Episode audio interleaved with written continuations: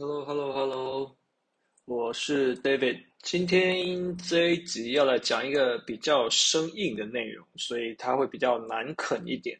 那主要针对的卖家会是 Vendor Central 的卖家，然后对于 Seller Central 卖家，你可以当做是去理解说，OK，Vendor Central 它有哪一些隐藏的优势，或是啊、隐藏的成本是你所不知道的。对，毕竟知己知彼，百战百胜嘛。OK。那我今天要讲的是，就是呃，Vendor Central，你在做你的合约 renew 的时候，你有哪一些应该要注意的地方？呃，我自己经手了几个 Vendor Central 的账号，那里面的合约细节其实呃不全然相同。那有的时候看到这些合约，真的是会蛮吐血的。就是即便是上市上柜的大公司，我也不晓得，就是你这个合约怎么会签得这么鸟？OK。那我们从几个角度来说，因为呃，Amazon 的 Vendor Central 的合约，除了一一份一开始本来就是你跟他这是权利义务的主约以外，其实比较重要的会是它后面就是一些 agreements，也就是说，他可以呃，他同意你会去 cover 哪一些东西，然后你要同意支付给他多少钱。OK，好，那亚马逊的 Vendor Central 其实它有很多服务。然后你可以去跟他谈，然后他可以用一个一定比例的成本，然后去 cover 掉这部分。呃，好，我直接讲好了，不然这样讲起来有点空泛。第一个就是 Marketing Development Fund，那通常大部分公司都会知道，就是 MDF。那这件事情在 Amazon 里面会叫做 Co-op。那呃。他们总没有明确，很没有很明确去说明这一块费用到底是 cover 在什么地方。可是如果今天当你去做计算的时候，你会有时候发现它有一些价格会是他自己去帮你做一些 promotion，或者去帮你做一些呃。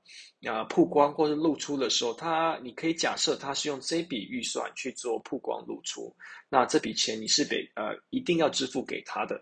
那他这个的趴数就是呃，Marketing Development Fund 跟 Co-op 大概的趴数大概是落在啊三点五趴到五趴之间。那我觉得其实现在 Vendor Central 合约越来越难谈，所以说基本上你可以就抓五趴吧。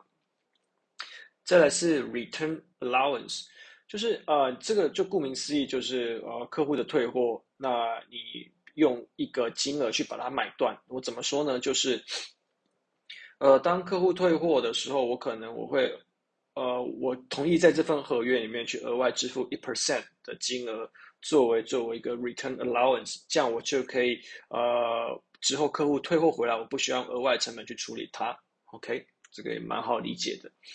再来是 overstocking allowance，那这个费用的话，其实我觉得它跟它这就是 Seller 呃跟 Seller Central 差最大的地方，就是它没有所谓的 IPI，那有可能就是它会 overstocking，那 overstocking 就是超过九十天以上，那在这个呃九十天以上的这个费用啊。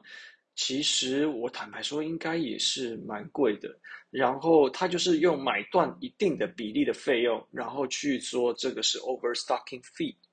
那在所有我的经验里面，这个 overstocking fee 它应该是最容易去 negotiate，因为你可以在后台看得到，就是你的基本上你的库存的库存天数，所以你可以算出一定的比例。它大概提供给你的，它都会比你的呃，就是。怎么什么呆滞库存、滞留库存还要来得长，还要来得久，所以我觉得这是一个很好谈的空间。再来是 damage allowance，那 damage allowance 其实它有部分的 co 它的解释有部分 cover 了，就是啊、uh, return allowance，就是如果产品有破损或是一些退货，那我可以不用去呃管这些费用，我就是固定一个 percent 就在这边就可以了。再来是啊、freight allowance。那什么叫做 freight allowance 呢？它听起来好像很玄。它在某一些国家的时候，它的 freight term 可能是比较不一定，而且就是它运费波动比较大的时候，它可能会有一个就是运费补偿的这个机制。那我的建议，我的建议是不要签这个 freight allowance，尤其是在呃海运费比较相对不固定。与其说你签了有保障或是什么的，我不如觉得说有一个比较实际的 pers、呃、实际的。数字你会比较好操作，不要因为这个可能你有优惠或是怎么样，而反而去签了这份呃 freight allowance，我觉得它是相对来说你要计算是很困难的，因为再加上你是 vendor central 嘛，你要出账入账的时候，你这个科目你入不进去的，因为你坦白说你不会有，你只会有运费的支出，你不会有运费的收入。OK，再来是它会有一个叫做呃。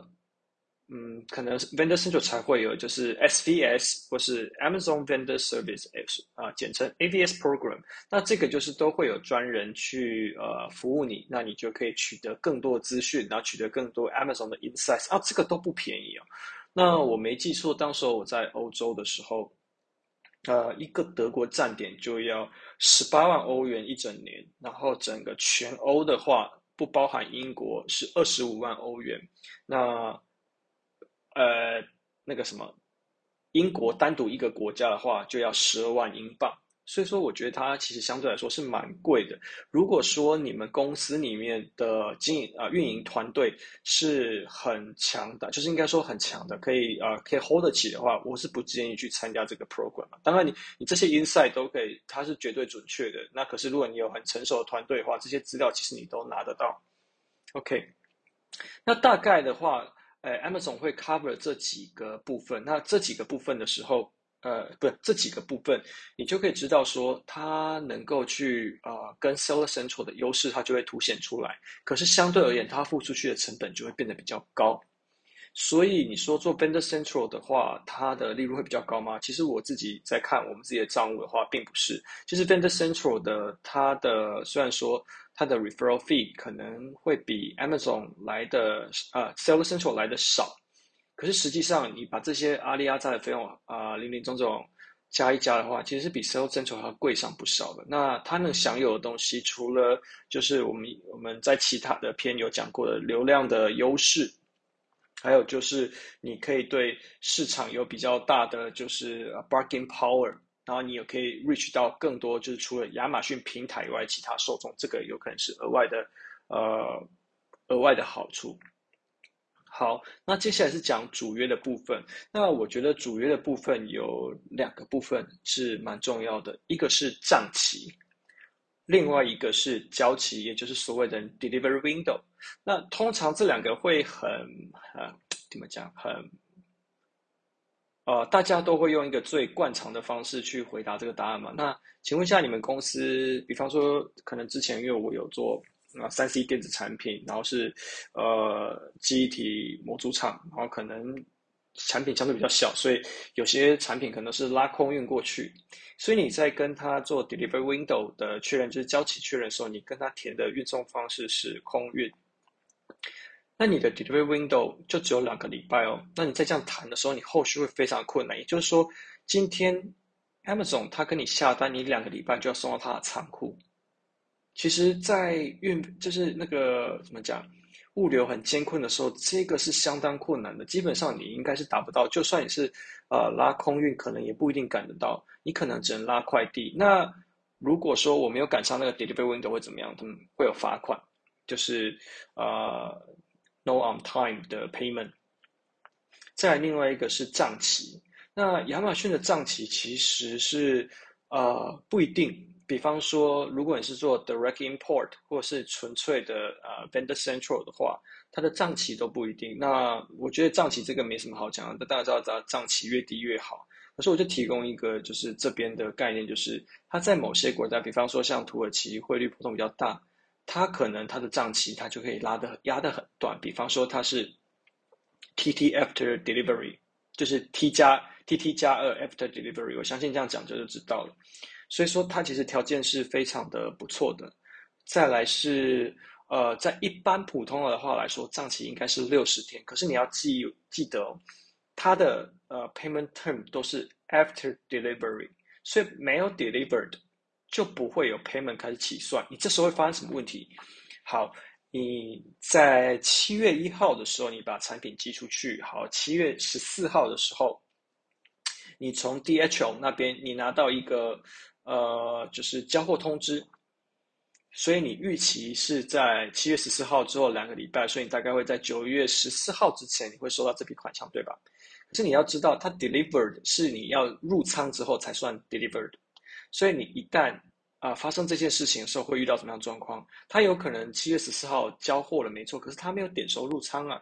那他的系统是用点收入仓作为 delivered。那他如果没有这个 Sales Central 卖家应该可以很有感，就是你的货到了，但是一直都迟迟不进仓，那他要拖多久？